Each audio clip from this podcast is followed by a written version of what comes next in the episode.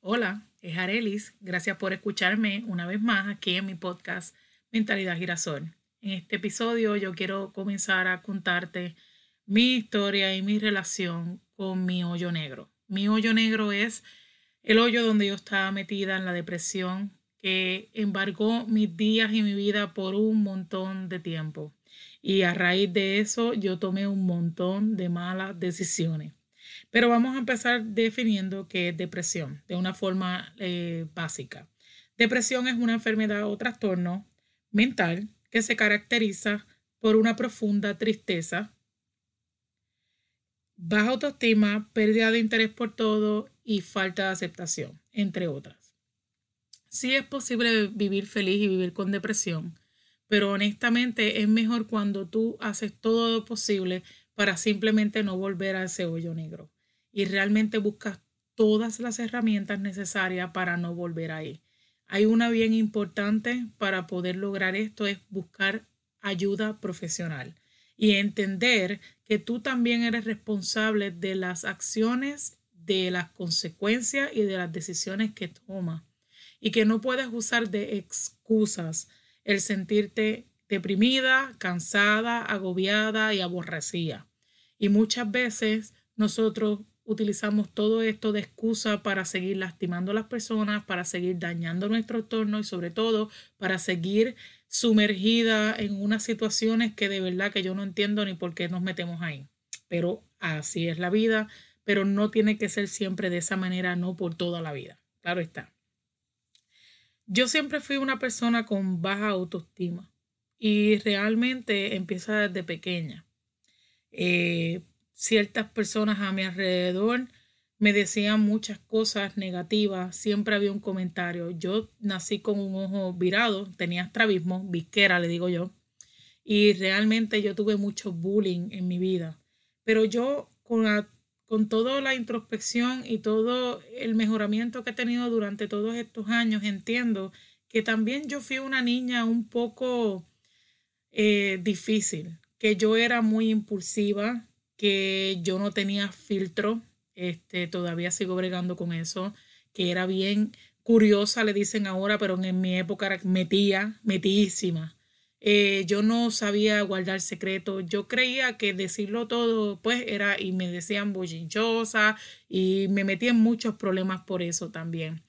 Eh, sobre todas las cosas, pues sentía que no me querían y Digo sentía porque pues eso era lo que pasó en muchos años atrás y ya yo he hecho las paces con muchas cosas y yo he entendido que quizás fue así o no fue así, pero ya pasó, ¿ok?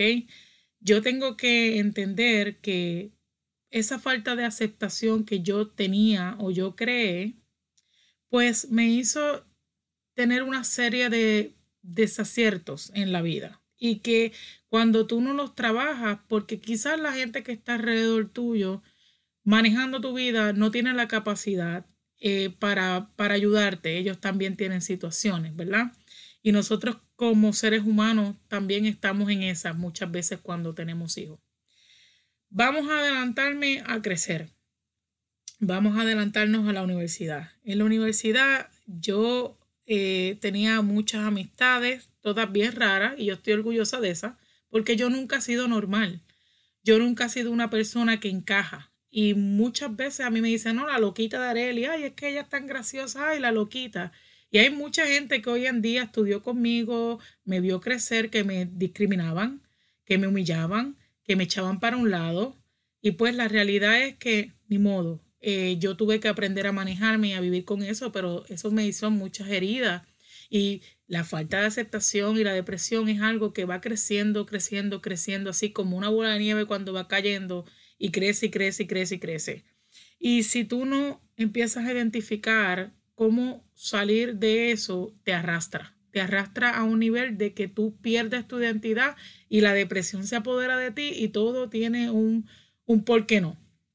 Eh, yo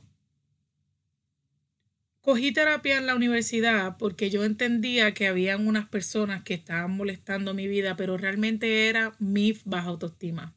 era el que yo no creía en mí, en mi potencial y siempre me dejo opacar por otro o que me comparo demasiado. Yo dudo demasiado de mi persona. Perdón. Yo dudo demasiado de mi persona, de mis cualidades, de mi inteligencia y de lo que yo puedo hacer. Y sabes qué? Yo aprendí que todos tenemos diferentes inteligencias, que nosotros tenemos diferentes capacidades y que eso es algo hermoso y que hay algo que nadie más puede hacer por ti ni ser como tú, el que eres tú, eso es único, tú eres única.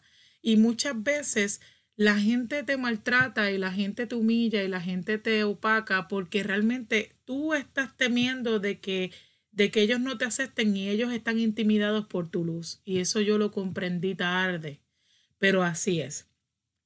Eh, yo pienso que mi depresión más grande fue cuando yo me casé.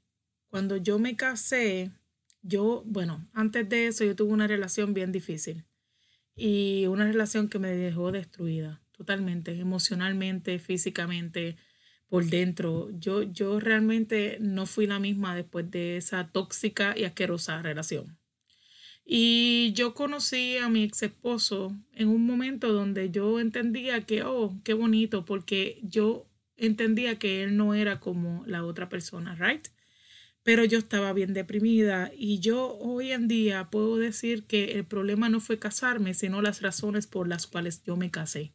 Y yo me casé por las razones incorrectas.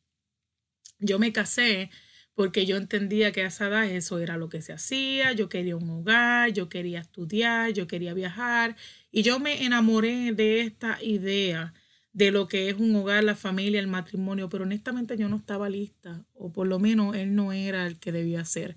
Y ya habían unos red flags. La familia nunca me quiso, ellos me lo advirtieron, él tenía un sinnúmero de limitaciones, yo no lo quería ver porque yo soy bien conchúa y cuando yo digo, ah, esto yo lo voy a lograr, a mí no me importa, yo empujo, empujo, empujo, pero ¿saben qué?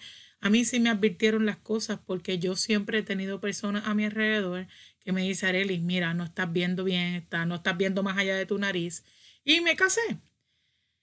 Yo pienso que mi depresión se agrava cuando la las cosas no empezaron a salir como yo quería y lamentablemente una vez más me comparaba con otras personas que estaban alrededor de nosotros que tenían relaciones más largas o que tenían trabajo o que tenían las cosas que yo anhelaba. No nos envidia, es que me enfogonaba el que yo no las pudiera lograr por lo que porque yo me esforzaba mucho y no lo lograba.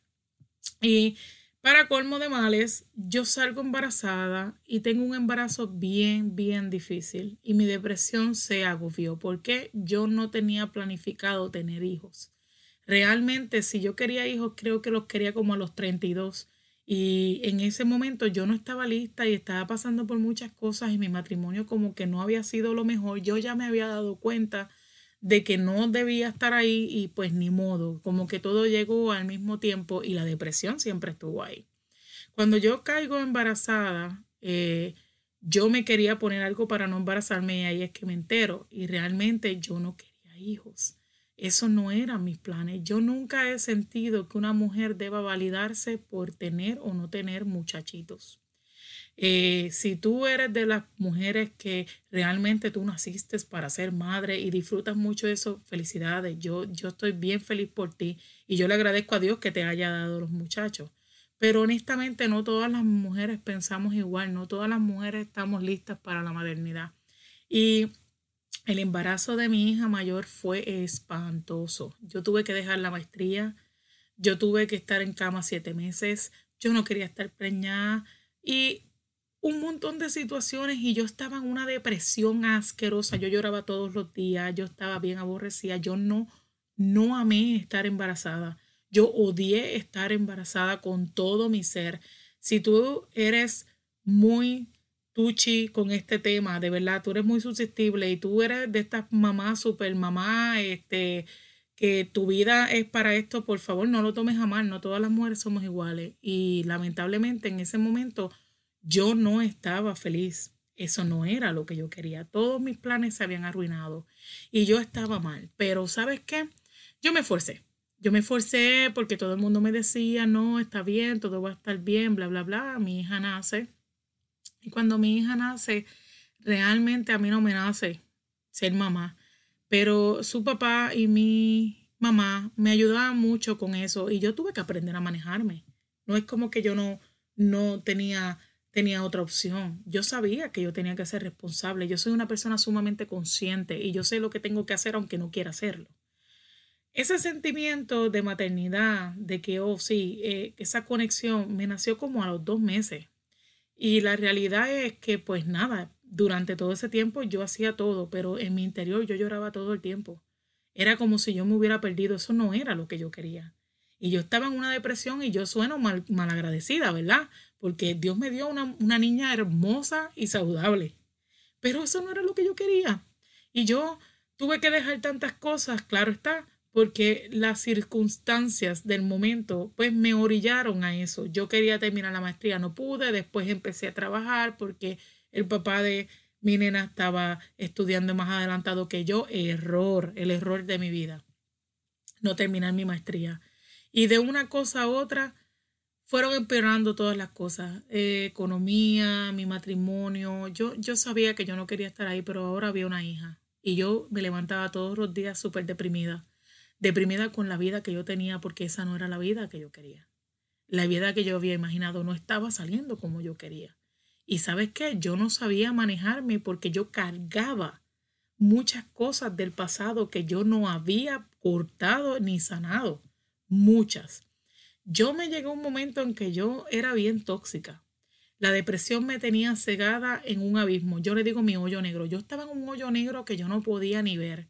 Hubo unos años en que yo pude manejar esa depresión pero una vez yo pierdo el trabajo y caigo nuevamente embarazada aún usando anticonceptivos, mi matrimonio ya llevaba dos años que nada que nada y yo estaba loca por divorciarme y ni te hablo de la miseria de vida que yo llevaba que ni compra, que no tenía carro, uff, un montón de cosas que yo realmente decía, pero ¿por qué otro bebé? Yo, yo, yo me cuidé para no pasar esto y ahí venía otro bebé. Eso fue la cherry del Sunday porque yo de verdad que no podía con mi vida. Cuando Aidan nace, yo estaba en la peor etapa de mi depresión. Yo era miserable, estaba aborrecida, yo odiaba la vida que tenía con toda mi fuerza. Yo no decía ni una sola palabra que fuera positiva. Yo siempre estaba maldiciendo, yo siempre estaba gritando, yo siempre tenía un problema para cada solución. Era una cosa que de verdad yo, yo me aborrecía. Y eso súmale que yo tenía otros problemas alrededor mío porque yo no sabía cómo cortar, que si no me aceptaban, que si no me querían, que si la pobreza, que si no tenía ropa, que no podía nunca comprarme nada, que yo pasaba hambre, que yo no tenía estufa. Bueno, es que fue una cosa tras otra y entonces la persona que se supone que esté conmigo luchando día a día se convirtió en una carga. Eso es para otro episodio. Y la realidad es que ya yo estaba cansada. Y yo te puedo decir una cosa. Yo me despertaba todas las mañanas porque Aidan necesitaba comer. Y Ronieli siempre tuvo mucha gente alrededor. Y yo tuve que manejar tantas cosas, pero yo no podía conmigo misma. Yo estaba sumergida en un hoyo negro. Y ese hoyo negro chupaba todo mi existir. Yo no era buena madre, yo no era buena persona, yo no era nada. A mí amistades me dejaron de hablar porque una de ellas eran unas malagradecidas que tenían una vida súper fancy, súper chévere, pero cuando yo me expresaba, porque ya yo estaba tan hastia con mi vida, pasando hambre y todo, ellos no pudieron manejarlo. Pero está bien, yo entendí que sí, que era momento de que esa relación se fuera. Y yo luego en otro episodio quiero hablar sobre cuando uno tiene que aprender a dejar ir porque uno es la que no aporta a la vida de los demás, ¿ok? Aunque con a través de los años yo me di cuenta que realmente esa amistad nunca fue una buena amistad. La realidad es que eso pasa. Volvemos a mi depresión. Eh, una vez Aidan nace, yo sentía que solo me levantaba por él y realmente él fue como mi, mi tablita de salvación. Y yo te puedo decir que pasaban los días y las noches y no había diferencia y que yo miraba a través de esa puerta y el sol era como cuando está eclipsado, negro. Yo no podía distinguir la luz de nada. Yo salía y yo sonreía y era como si estuviera en automático, un piloto automático. Yo, yo era, Yo era un zombie, yo estaba muerta en vida. Yo quiero que tú sepas que si tú estás pasando por esta situación, tú tienes que buscar ayuda. Y que no importa porque nos enseñan y nos dicen, si tus hijos están bien, tú vas a estar bien. Y la realidad es que no. Si mamá no está estable, si mamá no se cuida, si mamá no se ama, si mamá no tiene lo que se necesita, mamá no va a ser buena mamá. Mamá no va a ser buena con sus hijos, sus hijos no van a estar estables. Y la realidad es que yo tuve que tomar decisiones bien fuertes, porque a mí todas las voces me decían, no, no te puedes divorciar, tú tienes que quedarte ahí. Yo intenté matarme dos veces de dos formas distintas. Y la gota que colmó la copa fue cuando yo estaba escribiendo cartas de despedida y de cómo yo quería que criaran a mis hijos. ¿Ustedes creen que eso es algo bonito? Tú darte cuenta de que llevas 56 cartas en la computadora explicando cómo tú quieres que cuiden a tus hijos y despidiéndote de ellos. No, señores, no. Pero todo el mundo me decía a mi alrededor, las voces, esas son las voces. Yo voy a hablar mucho de las voces. Las voces son familias, amigos y personas que siempre te van a decir lo que tú debes hacer cuando tú misma sabes que no. Y yo sé que a veces no dan el consejo por mal, pero hey, cuidado, Cuidado con las voces, no importa de quién vengan, tú tienes que aprender a tomar decisiones por tu bienestar y por tu salud mental.